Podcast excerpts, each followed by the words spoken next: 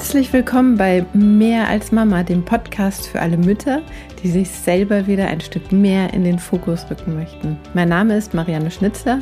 Ich bin Mama von zwei Teenagern und ich möchte dich mit meinen Geschichten inspirieren und ich möchte dich stärken. Schön, dass du da bist. Heute habe ich die wunderbare Anke Egger im Gespräch. Sie ist erfahrene Coachin auf Embodiment spezialisiert und Yogalehrerin. Und wir sprechen darüber, warum es so unfassbar wichtig ist, mit seinem Körper in Verbindung zu sein, ihn zu spüren. Und sie leitet da auch ein, zwei kleine Übungen an, dass du verstehst, was sie meint, weil ich habe ganz viel nachgefragt. Wir sprechen auch ganz intensiv über Emotionen, ähm, die Wahrnehmung im Körper von Emotionen und wie man damit umgehen kann, wenn sie zu stark werden. Viel Spaß bei der heutigen Folge. Ich freue mich auf dein Feedback.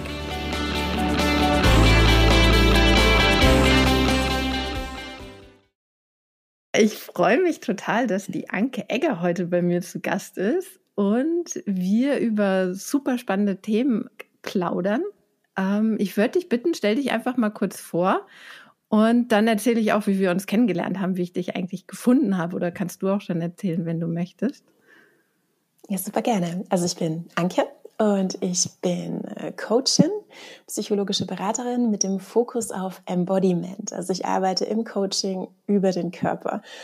Und das heißt jetzt nicht, dass man äh, nur mit körperlichen Themen zum Coaching kommt, sondern Embodiment Coaching eignet sich für grundsätzlich für alle Themen im Coaching-Bereich. Und genau, ich bin auch noch Yogalehrerin. Das ist so die Richtung, aus der ich herkomme. Und im Embodiment hat sich für mich so das gefunden, was so Coaching und Yoga gemein haben. Aber da gehen wir jetzt sicher später auch noch drauf ein, oder? Das heißt, genau. Ja, super. Nämlich genau das ist der Punkt, weil ich habe bin, also ich mache ja viel, wenn ich arbeite, über Mindset-Arbeit, über Reflektieren. Ich coache natürlich auch, bin ja auch ähm, ausgebildeter Coach. Und ich bin, wann war das? Ende September bin ich eines Morgens nämlich aufgewacht und habe irgendwie gedacht, ich mache jetzt die Yogalehrerausbildung. Jetzt ist die Zeit für die Yogalehrerausbildung, weil genau, was du jetzt auch gerade gesagt hast, ich das Gefühl hatte, wenn ich ähm, alles praktisch im Kopf mache mit meinen Kundinnen, irgendwie dieser körperliche Aspekt, so diese Sachen, die man sich halt überlegt, dieses im Kopf, in ähm, Theorie praktisch, dass man die dann halt auch noch verkörpern kann. Aber du gehst da ja noch eine Stufe weiter, du machst ja Yoga, aber auch das Embodiment. Da bin ich total neugierig. Erzähl mal genau, was Embodiment eigentlich ist. Was, was heißt das eigentlich ganz genau? Mhm. Also um jetzt bei dir anzuknüpfen, ich bin, also ich funktioniere sehr über den Körper. Also ich bin totale Kinästhetin. Das heißt, äh, für mich funktionieren auch Bilder auditiv noch ein bisschen weniger, aber die Dinge, die für mich im Coaching funktionieren und die wirklich auch lang in mir bleiben, ist alles, was so über den Körper passiert, also was ich wahrnehme und so dieses innere Gefühl zu etwas. Und genau, schon gesagt, ich mache selber schon seit 20 Jahren Yoga, wow, unterrichte seit cool. elf Jahren Yoga. Mhm. Und obwohl das nicht meine Absicht war, hat mich dieser ganze Yoga-Weg, wie man immer so schön sagt, ähm, hat mich dazu gebracht, dass ich selber näher zu mir komme. Das ist einfach passiert. Das heißt, es war wie so eine Transformation da. Ich habe gelernt, wie ich auf mich achte. Ich habe gelernt, ah, so fühlt sich eine entspannte Anke an im Vergleich zu, wenn ich halt irgendwie wieder in mhm. meinem Modus drin bin und war mir immer ein, ein total wichtiger Gegenpol. Und es sind dann auch Themen, so emotionale Themen aufgepoppt. Manchmal geführt durch Lehrer, manchmal sind die einfach von selber gekommen. Und das war wie so, dass die Yogastunde für mich dann so einen Rahmen hatte, wo Dinge dann Platz hatten und irgendwie so einmal habe ich gedacht, so, boah, ich muss jetzt raus, weil es gerade viel zu viel geworden ist. Und dann habe ich im nächsten Moment gedacht, ich kann aber auch noch kurz eine Minute da bleiben und schauen, ob ich dann immer noch raus möchte. Und ich kann ja jederzeit gehen, wenn ich will. Und dann bin ich geblieben und dann war es wirklich eine super schöner Prozess innerhalb von dieser Stunde. Also war um alle Heiligen, mm, Thema Tod und mein Vater ist gestorben vor vielen Jahren schon und das kam dort alles wieder hoch und hat dann einen guten Rahmen gehabt. Und das heißt, ich habe mhm. so über Yoga so dieses Transformative erlebt und habe dann irgendwann gewusst, ich möchte Leute begleiten in ihren eigenen Prozessen. Und dann war es sowieso, okay, dazu werde ich jetzt Coach. psychologische Beraterin. Und beide Ausbildungen haben wie so oder beide Aspekte, so das eine eher aus der westlichen Welt, so das Kopflastige, wie du gesagt hast, wo schon mhm. auch manchmal der Körper mit dabei ist, aber aus meiner Erfahrung sehr marginal und oft auch ja. sehr, ähm, also es, es war wie keine Kenntnis da. So wie, wie setze ich jetzt einen Anker, wenn ich jetzt so in der Coaching-Methode aus dem NLP zum Beispiel, wie anker ich was, so dass es für die Person passt?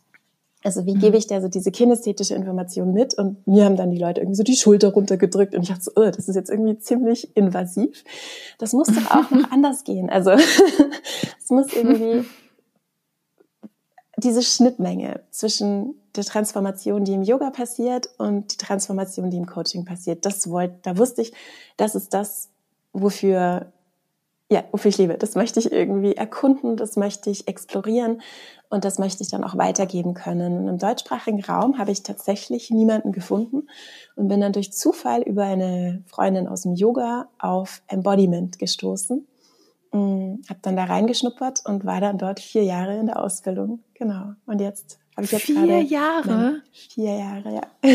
Ja, Wahnsinn, krass. Ich dachte, das ist auch wie so viele Ausbildungen, weiß ich nicht, maximal ein Jahr, aber Wahnsinn, vier Jahre. Ja, also die, die normale Embodiment Coaching Ausbildung, ähm, die, also ich sage jetzt über Embodiment Unlimited, die die anbieten oder auch andere, ist meistens so sieben bis acht Monate. Und dann mhm. gibt es aber ja noch ganz viele Themen, die man in der Zeit überhaupt nicht abdecken kann. Ähm, wenn ich mit dem Körper arbeite, woran erkenne ich, dass ich an traumatische Strukturen stoße? Also, und das ist dann egal, auf welcher Ebene die sind, ob die auf körperlicher Ebene oder auf geistiger Ebene sind. Das unterscheidet man da ja nicht. Was mache ich, wenn ich merke, dass jemand, also, oder auch in der Meditation, diese ganzen Aspekte, das war dann einfach nochmal noch mal ein halbes Jahr. Dann gibt's noch ein Body Toolkit, das ist nochmal ein halbes Jahr.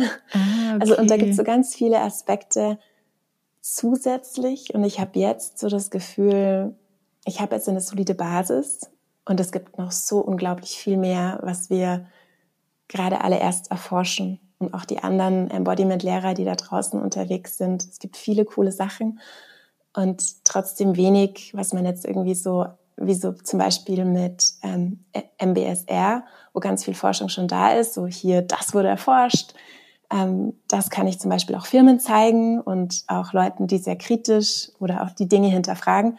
Das ist mit dem Embodiment sehr schwer abzubilden, weil beim Embodiment geht es ja immer um die subjektive Erfahrung vom Körper. Also wenn ich jetzt einfach als Beispiel so Nein sagen, wie kann ich Nein sagen und wie fühlt sich das in meinem Körper richtig an? Also wie kann ich das wie, also richtig im Sinne von, da ist mein Nein und da ist mein Nein stark. Und das kann in deinem Körper anders sein als in meinem Körper. Das heißt, ich kann da nichts vorgeben. Und ich kann dich nur führen, wenn du jetzt mein Coachie wärst, so dieses Nein mhm. zu explorieren und, und quasi deinen Sweet Spot im Nein zu finden.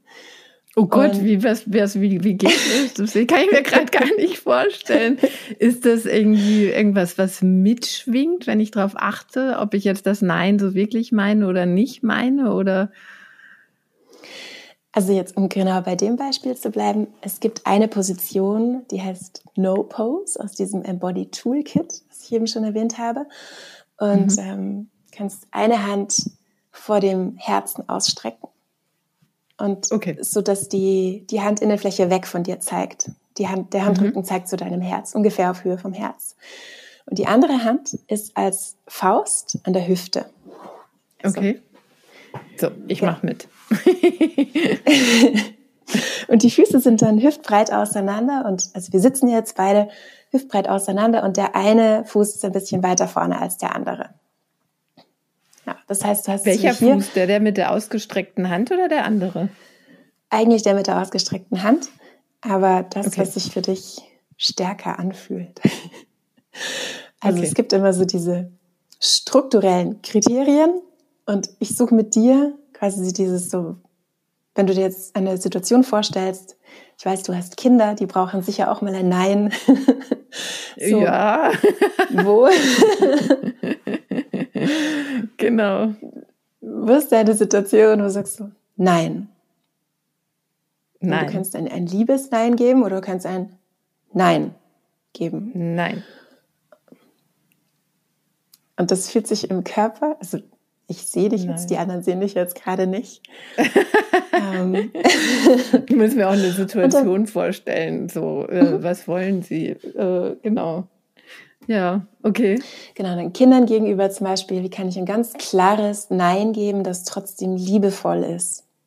Das ja. ist oft sowas, was man, ein Nein muss nicht immer böse sein, sondern ein Nein kann auch sehr liebevoll sein. Und Kinder brauchen ja auch Grenzen. Also ich tue ihnen damit absolut, eigentlich was Gutes. Absolut. Und ich tue mir auch was ist, Gutes. Ja, genau. Also das habe ich auch gemerkt. Also gerade so Grenzen bei Kindern, das ist so wichtig. Und diese Übung, was, was, was du jetzt gesagt hast mit diesem ausgestreckten Arm und der Handfläche, die so praktisch, das zieht meine Grenze. Das ist meine körperliche Grenze von wegen bis hierhin nicht weiter. Das ist wie so ein, wie so ein Stopp. Stopp. Also wenn du da jetzt drüber kommst, dann kann ich für nichts mehr garantieren. Ne? So, so fühlt mhm. sich das eigentlich an. und mhm. das ist halt Super. total wichtig. Ja, das ist ganz wichtig. Das, und das habe ich aber auch früh gelernt, dass das nicht nur in Bezug auf Kinder, sondern überhaupt, dass ich meine Grenzen kenne und das dann ähm, auch sage.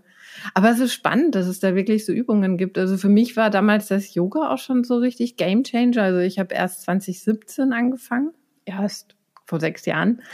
Und das war wirklich, dass ich, wie du das jetzt auch beschrieben hast, ähm, irgendwie so dieses, ich habe das damals, hätte ich es noch gar nicht in Worte fassen können, aber so sich selber wieder spüren und meine Grenzen spüren und mein Körper halt nicht, dass das irgendwie so hier ein paar Arme sind, die hängen da halt dran, sondern das sind meine Arme.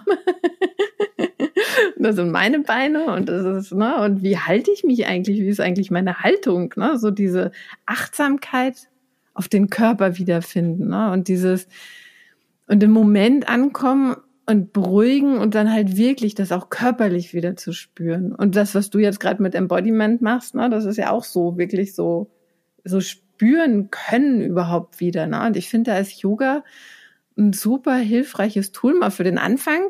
Ne? Und wer dann da wieder an die Grenzen kommt, der darf dann gleich gerne weiter zur Anke gehen und schauen, was da ja. noch ist. Yoga hat ja ganz stark den Fokus auf das Individuum und ich habe aber ganz, ganz wenige Dinge in Bezug auf andere in der, in der normalen Yoga-Practice drin. Das heißt, Yoga hilft mir, wie du gesagt hast, das Bewusstsein zu schärfen, mein Körperbewusstsein und mich wieder so einzunorden, so würde ich es in meinen Worten beschreiben. Ja, das bringt voll. mich in meinem Wesen, bringt oh, wieder in so eine äh, meistens entspannte Neutralität zurück. Und von dort ja, aus genau, kann ich dann genau, schauen, was, genau, was gut braucht gesagt, es eigentlich? Ich. Super, genau. Welche Yoga-Form machst du eigentlich? Was machst du eigentlich ähm, noch? Du machst auch Hatha, oder? Ich nenne es jetzt Embodied Flow. Flow. also ah, ja, stimmt, Flow. hast du mir erzählt, genau. Ich unterrichte aber auch Yin Yoga. Genau, aber die wöchentlichen ja. Klassen, weil die Menschen möchten sich ja gerne bewegen, ist immer eher Vinyasa Flow, mal technischer mhm. und mal spielerischer.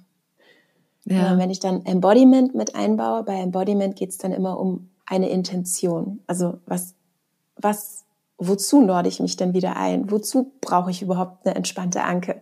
Was kann ich damit im Alltag mhm. bewirken?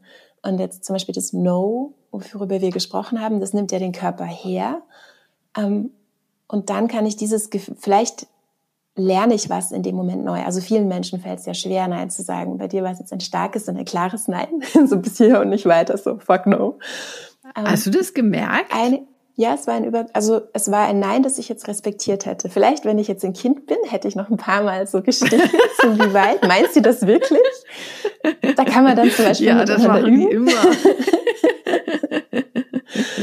genau, aber man, man merkt es sehr schnell, ob jemand ähm, das kennt, Nein zu sagen oder nicht. Und ich hatte eine Klientin, die, das war eine Coaching-Situation, digital, und für sie war es dann so, wow, ich habe noch nie vorher in meinem Leben wirklich Nein gesagt. Also so, dass ich es wirklich meine. Und das ist dann eine krasse Erkenntnis in dem Moment.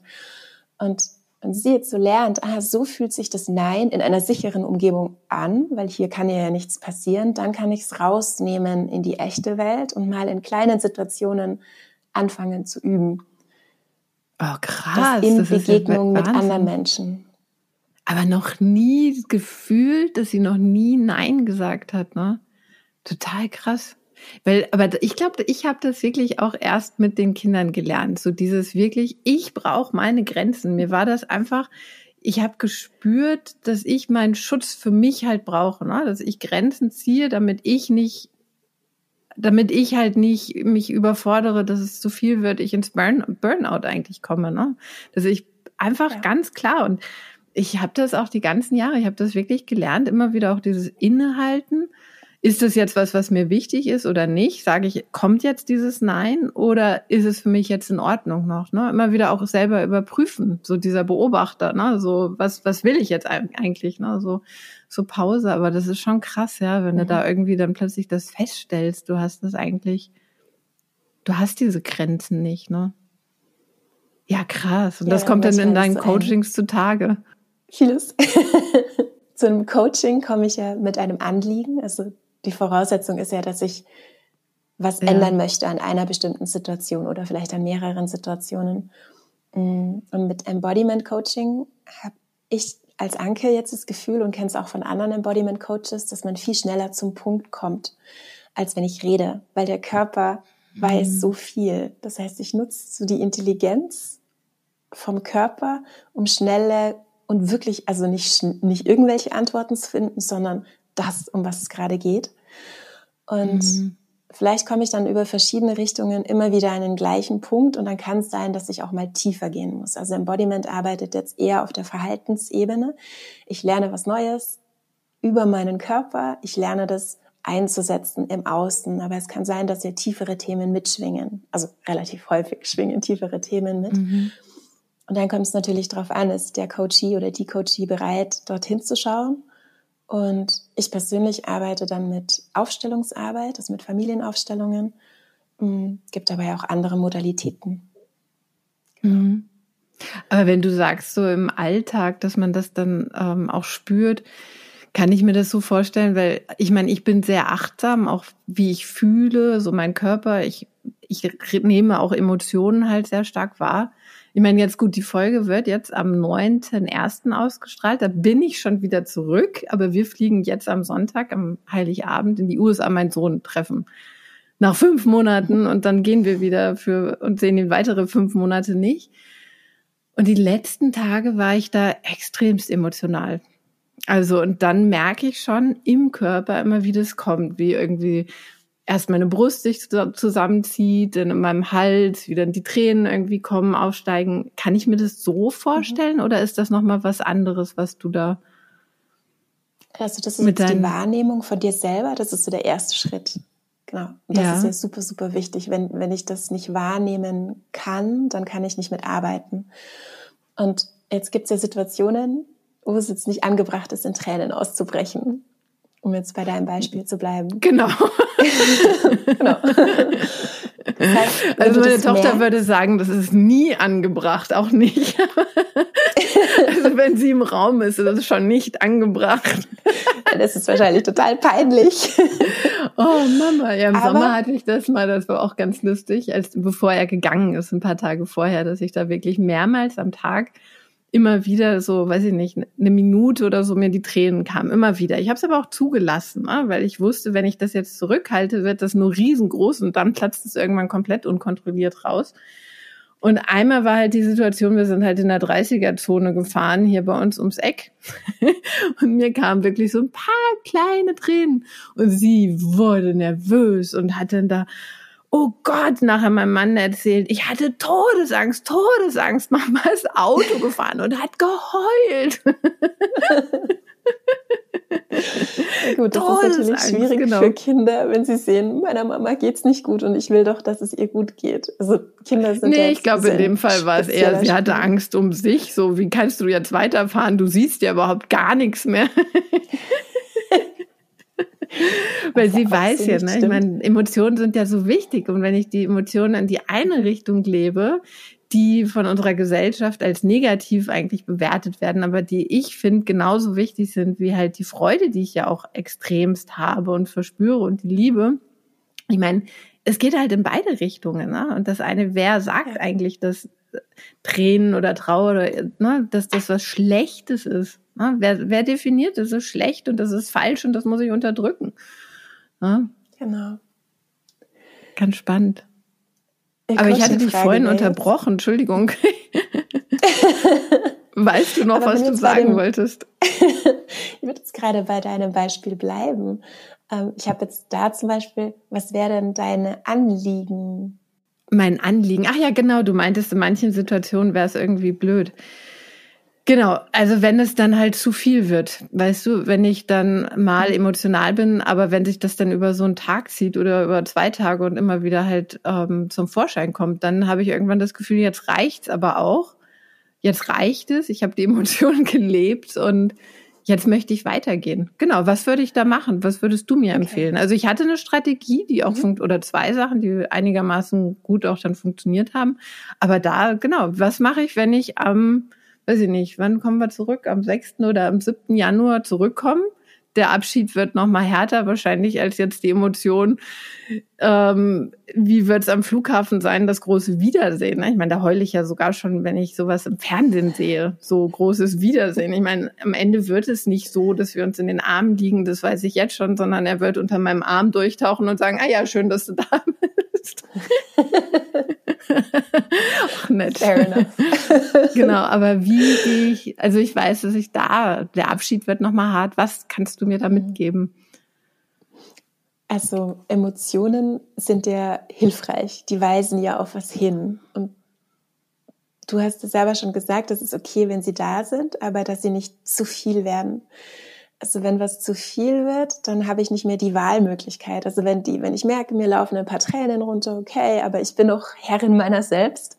Das, ja, genau. Wenn ich jetzt komplett dort hineingezogen werde, dann ist es was anderes. Dann habe ich keine Wahl mehr. Und im Embodiment Coaching würde ich jetzt mit dir suchen, wann merkst du vorher, bevor du reingezogen wirst, so dass du noch eine Wahlmöglichkeit hast, dass du zum Beispiel sagst, okay, ich fahre jetzt Auto, jetzt nicht, weil ich möchte die Straße noch sehen aber was gibt's für Strategien? Habe ich zum Beispiel später eine halbe Stunde für mich selber und kann die Emotionen kommen lassen. Beim, ich mache es gerne, wenn ich für mich alleine, so wie beim Meditieren da sitze. Ähm, manchmal kann es auch sein, dass beim Meditieren auf einmal was hochkommt, wo ich denke so, ah, okay, wo kommt das her? Das habe ich gar noch nicht gesehen, aber ich habe die Zeit und die Ruhe, mich mit dem auseinanderzusetzen und es darf sein in dem Moment, weil es Raum hat. Ähm, mhm.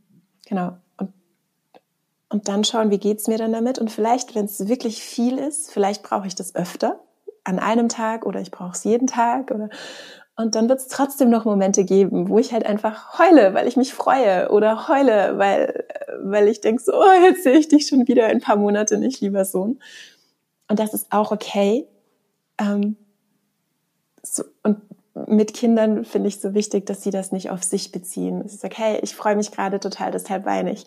Ich bin gerade total traurig, dass ich dich nicht mehr sehe, deshalb weine ich. Aber bitte, lieber Sohn, du hast meinen Segen, genieß die Zeit dort und hm. wir sehen uns dann eh wieder. So.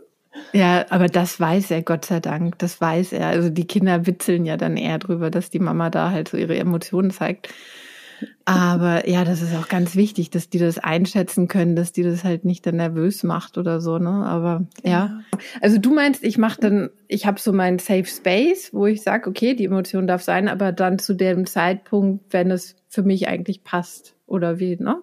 So habe ich das verstanden. Genau, damit es nicht in einer un, also unpassend, das ist auch schon wieder so wertend. Ähm, in einer Situation, wo es mir nicht so lieb ist gerade. Anschauliche. Ja.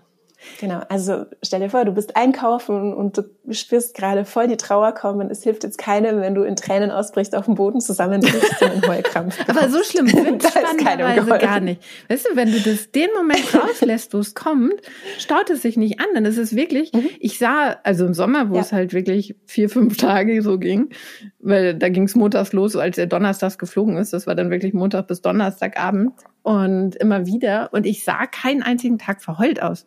Wenn ich mal so einen Zusammenbruch kriege mit was Angestauten oder was Alten, dann sehe ich innerhalb von einer Minute für die nächsten drei Tage total verheult aus. Aber das Spannende ist, als ich so kurz das rausgelassen habe, ne, wo ich auch noch sehen konnte beim Autofahren, dass das gar nicht so, dass ich da gar nicht so aussah wie normal. Genau, weil du hast gefragt, meine Strategie. Also ich habe ähm, zwei Sachen mache ich total gern. Das eine ist Atemübung, dass ich auf den lang, also lang ausatme und dabei summe, weil ich weiß, dass das mein Parasympathikus mhm. aktiviert. Ja, dass ich dann da probiere ich dann auch unterschiedliche Summen, irgendwie die hohe Summen, da merke ich das dann weiter oben oder ich summe halt tiefer, dann merke ich, das ist im Bauch und da schaue ich, was mir gut tut. Das ist, oder manchmal mache ich auch ein Ohm, wenn ja. mich keiner hört. das war ich ganz leise und dann hilft mir auch total gut das EFT, Emotional Freedom Technik, dass ich dann diese Akupressurpunkte klopfe, ne, dass ich da da reicht mir spannenderweise auch schon eigentlich eine einzige Runde oftmals, ne? dass ich da wirklich, dass ich klopfe und schon beim Klopfen, dass ich am Anfang noch sage, wenn ich da mit diesem Karatepunkt am Handgelenk anfange und sage, so, obwohl ich gerade super emotional bin und hier die ganze Zeit rumheule, liebe und akzeptiere ich mich so, wie ich bin. Und da bin ich noch ganz emotional und merke es noch im Hals. Und dann klopfe ich da bei den Augen, um die Augen rum, unter der Nase. Und spätestens eigentlich, wenn ich hier an dem, wie heißt es nochmal, am, da an der Schulter, wie heißt das da? Schlüsselbein. Schlüsselbein, genau. Wenn ich da ankomme, merke ich schon, dass ich anfange wieder zu lachen. Total faszinierend. Bei dem Punkt ist es schon so, da kippt es schon in so, oh, ich sehe das Kind bald wieder, juhu, juhu, ne? Dass ich dann, und dann bin ich schon fertig, ne? Das dauert dann irgendwie zwei Minuten. Mhm und dann bin ich durch. Also, und falls Hörerinnen jetzt interessiert sind und sagen, sie haben keine Ahnung, dann sollen sie mir bitte schreiben, dann kann ich gern auch nochmal dazu irgendwie was machen und erklären, wie das funktioniert.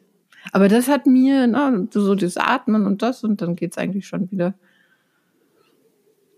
Genau, der Parasympathikus ist ja der Nerv, der in unserem Nervensystem für die Entspannung zuständig ist. Und ich habe schon manchmal so gehört, so, hey, ich aktiviere den und dann bin ich entspannter. genau, nee, so, so schnell nicht. Du es ne? gerade gesagt ich aktiviere den. Genau, genau so ist es.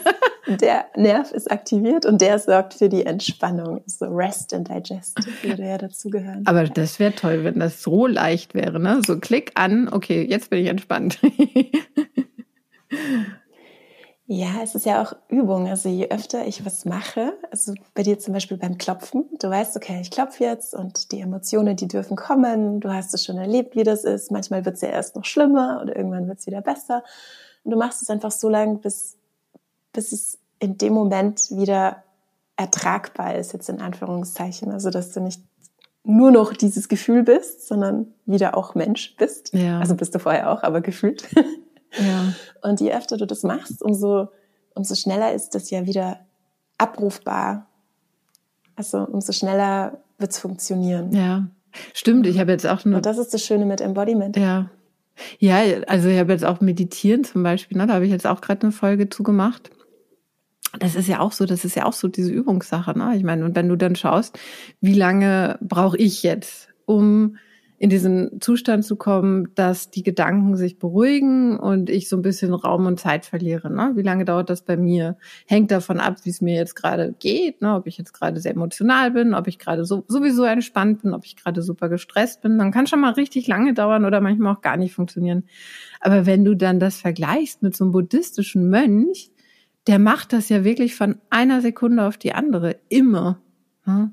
Da fährt er komplett und da sieht man mal, was das für eine Übungssache ist. Ne? Und wenn man mit Meditieren anfängt, am Anfang geht das halt gar nicht. Und das habe ich übrigens auch gemacht. Das habe ich auch gemacht jetzt am Wochenende, die letzten Tage. Natürlich auch äh, meditiert, ne? wirklich bewusst runtergefahren. Weil das relativiert dann auch alles wieder, ne? Wenn man erst noch so an irgendeinen Gedanken oder irgendwas festhängt und dann aber einmal runterfährt und diesen Gedanken einfach das Gehirn mal beruhigt und den Geist, dann hilft das natürlich auch total. Und das ist Übungssache, ja. Ja, mit Embodiment, den Körper habe ich ja immer dabei. Also den habe ich auch, wenn ich jetzt nicht an meinem Meditationsplatz bin. Der ja. Körper ist mit dabei. Und es gibt ja so kleine Dinge, die ich machen kann. Ich nenne sie jetzt Centering, also die mich zurückbringen in mein Neutral. Ist egal, ob ich jetzt irgendwie was Schlimmes höre oder ich mich total aufrege oder ich merke so, hier möchte ich was sagen und das ist jetzt vielleicht gerade nicht so angebracht und hilfreich in der Situation. Mm. Oder einfach zwischendurch, wo ich denke, okay, wie fühle ich mich gerade und wie möchte ich mich fühlen? Kann ich ja wie so eine, eine Meditationslehrer würden mich jetzt wahrscheinlich dafür killen, aber wie so, so eine, ein Mini-Centering, so ein Mini zu mir selber kommen. Also zum Beispiel einatmen, ausatmen und beim Ausatmen entspannen. Und da kann ich eventuell, wenn ich es geübt habe, die Qualität abrufen. Mhm. Oder ich denke an den Ort, wie fühlt es sich denn an, wenn ich auf meinem Meditationskissen sitze, wenn ich draußen an der Bushaltestelle stehe oder wenn ich Auto fahre, so, ah, okay, so fühlt sich's an. Und dann habe ich, obwohl ich in dem Moment nicht auf meinem Kissen bin, kann ich trotzdem in meinem Körper diesen Zustand abrufen. Ja, und das ist so das Spannende. Und das finde ich was total hilfreich ist. Ja, mega. Und dieses, aber das finde ich ist auch wieder so eine Sache. Dann könnten wir jetzt wahrscheinlich auch ewig reden. So dieses Gefühl, dass Men also Menschen so viele glauben, dass sie, wenn sie meditieren, richtig lange machen müssen. Richtig lange. Und das sehe ich halt gar nicht so. Also ich habe da habe ich auch im Podcast schon drüber gesprochen, eine pakistanische Freundin, ne, Muslima, die fünfmal am Tag fünf Minuten betet. Und das halt seit Jahrzehnten. Und ich war sogar dabei, als sie einmal gebetet hat. Und das war wirklich so Gänsehautmoment, ne? weil ich gespürt habe, wie sie innerhalb von Sekunden ihre ganze Energie im Raum hat sich verändert. Ne? Und sie war in sich drin und die ist viel reflektierter, die ist viel mehr bei sich, die spürt sich viel mehr, die weiß viel mehr, was sie will im Leben, als die meisten, die ich hier bei uns kenne. Ne? Das ist also total faszinierend, weil sie einfach das so geübt ist, ne? dass sie so geübt ist. Und ich finde nämlich auch, dass man auch so meditieren, dass man wirklich gar nicht immer so lange machen muss, lieber öfter kurz oder regelmäßig kurz und üben und immer wieder einfach üben weil das so viel mit uns macht. Ne? Und dann reine Übungssache wieder, ja. Und für mich ist da noch ein wichtiger Aspekt drinnen. Sie macht es jetzt durch ihre Religion ja. und das hat ihr das quasi als Geschenk gegeben. Ja. Brauche aber nicht die Religion dazu. Ich kann es auch unreligiös und slash unesoterisch machen. Richtig, genau. Viele Leute denken, ja. Oh ja, Meditation und der Körper ist ja auch schon so esoterisch. Ja. Ich kann trotzdem fünfmal am Tag innehalten ich kann mir einen Wecker stellen, zum Beispiel über mein Handy und einfach ein Check-in machen. Wie fühlt sich mein Körper gerade an? Mhm. Wo sitze ich? Wo sind meine Füße? Ich spüre jetzt gerade meinen unteren Rücken ein bisschen vom vielen Sitzen. Ich fühle so die Energie eher so hier oben, weil wir miteinander reden. Ja. Mir ist warm, meine Füße sind kälter und einfach so diese Bestandsaufnahme. Und dann ist okay, ist das hilfreich für heute oder was brauche ich heute vielleicht noch? Ähm, nicht immer komplett frei. Moment, ich muss jetzt kurz fünf Minuten meditieren gehen und dann komme ich wieder, sondern was kann ich mir heute an dem Tag noch Gutes tun oder geben, um das, was ich jetzt gerade wahrnehme, um dem zu entsprechen. Also diese Bedürfnisse wahrnehmen und dann sicherstellen, dass ein Bedürfnis zumindest im Ansatz erfüllt ist. Mhm. Manchmal beim am Schreibtisch arbeiten, merke ich, dass ich meinen Körper total vergesse. Dann bin ich so konzentriert ja. und fokussiert und irgendwann merke ich, boah, ich habe voll Hunger. Und dann habe ich aber so Hunger, dass ich mir dann nicht noch irgendwas zu essen mache, sondern dann Kühlschrank auf und irgendwas stopft man dann mhm. in sich rein. Okay, das ist schon okay, wenn man das mal macht, aber auf Dauer ist es ja auch nicht hilfreich. Also wie kann ich jetzt dafür sorgen, dass ich am Schreibtisch trotzdem meinen Körper nicht verliere? Und ich habe mir so ein ähm, so ein kleines Stachelmassageball. Uh. Lege ich mir jetzt immer unter meine Fußsohlen und auf dem rolle ich dann rum. Okay. Und das ist zum einen angenehm und stimuliert die Fußsohlen und zum anderen bleibe ich wirklich mehr in meinem Körper, egal was ich mache. Ja, das ist so dieses, wenn du im Flow bist, ne? Du verlierst ja dann das Gefühl von Raum, Zeit und Körper, ne? Du bist ja dann auch beim Meditieren kann es passieren, dass dein Bein einschläft, du merkst es in einem Moment noch und dann irgendwann nicht mehr und dann stehst du auf und so, ah, stolper, ne? ich fall gleich hin. Ja. Weil du komplett diesen, diesen Körper ja auch dann verlierst. Ne? Ja, das finde ich, finde ich, ist eine gute Idee. Oder du sitzt halt schief, was mir tendenziell eher passiert, dass ich dann so im Flow bin und mit meinen Schultern so nach vorn und hier hänge und dann nachher tut einem der Rücken weh. Ne? Und dann kannst du gucken, was mache ich jetzt? Wie dehne ich das wieder auf und so weiter? Aber weißt du was? Die Zeit mit dir, die fliegt. Ich könnte jetzt noch Stunden mit dir weitersprechen. ich finde das so, so, so, so spannend. Ich würde dich jetzt gerne zum Ende noch mal bitten. Was ist so dein ultimativer Tipp für die Hörerinnen? Was möchtest du ihnen mitgeben? Ich habe ja vorhin schon mal kurz dieses Mini-Centering angedeutet, was man überall dabei hat, weil der Körper ist ja auch überall mit dabei. Und ich leite das gerne kurz an. Oh ja. Ist okay. Ja, ja. Und zwar, egal ob du jetzt sitzt oder stehst, ähm, lass die Augen dazu offen mhm. und schau auf irgendwas, was angenehm ist. So irgendein schönes Objekt oder so. Oder genau. Und dann mit dem Einatmen Stell dir vor, du wirst lang in der Wirbelsäule. Und zwar von der Hüfte, über den Rücken, über den Nacken bis zum Scheitel. Und dann bei deiner nächsten Ausatmung stell dir vor, dass du die Vorderseite vom Körper entspannst. Dass du den Raum hinter den Augen, die Wangen, den Kiefer, den Hals, den Brustkorb, den Solarplexus, den unteren Bauch. Und dann einfach für die nächsten Ein- und Ausatmungen mit dem Einatmen verlängere die Rückseite vom Körper und mit dem Ausatmen entspann die Vorderseite vom Körper. Und das kann ich so oft machen, wie ich es brauche. Vielleicht auch nur tschück, tschück. Oder öfter. Ich bin jetzt weg. Mich hat das schon gut entspannt gerade. Ich habe mir meine schöne Orchidee angeschaut und habe wirklich gemerkt, gerade halt auch Vorderseite, das ist ja oft so Gesicht, ne? So mein Kinn, meine Stirn, meine Wangen. Also alles mal loslassen und in den Atem gehen. Sehr schön. Ja, dann vielen, vielen, vielen Dank super spannend. Und danke dir. Gerne, danke gerne. dir, liebe Marianne, für die Einladung und fürs schöne Gespräch. Ich danke dir. Ich hoffe, du konntest unglaublich viel für dich mitnehmen aus der heutigen Folge. Worauf ich jetzt am Ende gern nochmal eingehen würde, das sind diese Emotionen. Ich meine, du könntest natürlich auch eine andere Strategie fahren. Also ich habe ja schon gesagt, was ist eigentlich schlecht, was ist gut, ähm, wer sagt, dass das Schlechte sind. Aber du könntest natürlich auch die Strategie fahren, dass du sagst, ich mache die Vermeidungsstrategie, ich schütze mich und ich ähm, halte mich zurück und mache einfach die Sachen nicht, weil dann werde ich auch nicht verletzt oder ich bin auch nicht traurig. Aber was so wichtig ist, gerade diese Erfahrungen lassen uns so wachsen lassen, uns so weiterentwickeln und sie sind unfassbar wertvoll. Das heißt, ich kann dich nur einladen, wirklich dein Leben aus dem wirklich vollsten Zügen zu leben und zu schöpfen und wirklich dein Ding zu machen. Wenn ich sehe auch, was mein Sohn, wie seine Entwicklung, ist unfassbar, was er sich da jetzt auch profitiert von seinem Jahr, auch wenn ich dann immer mal wieder leide, aber auch ich lerne daraus, ich lerne damit umzugehen und wachse einfach. Gell? Ja, also weil wenn, wenn du dich verkriechst, das ist, um, um das halt nicht spüren zu müssen, ist halt Stillstand. Und das ist halt einfach nicht das Ziel des Lebens. Das ist einfach nicht der Sinn. Und ich kann da nur noch mal sagen, ohne Schatten kein Licht. Und wenn du jetzt so ein Stümpchen hast, von wegen, ja, hört sich richtig an, will ich auch, will ich mehr, ich weiß nicht wie.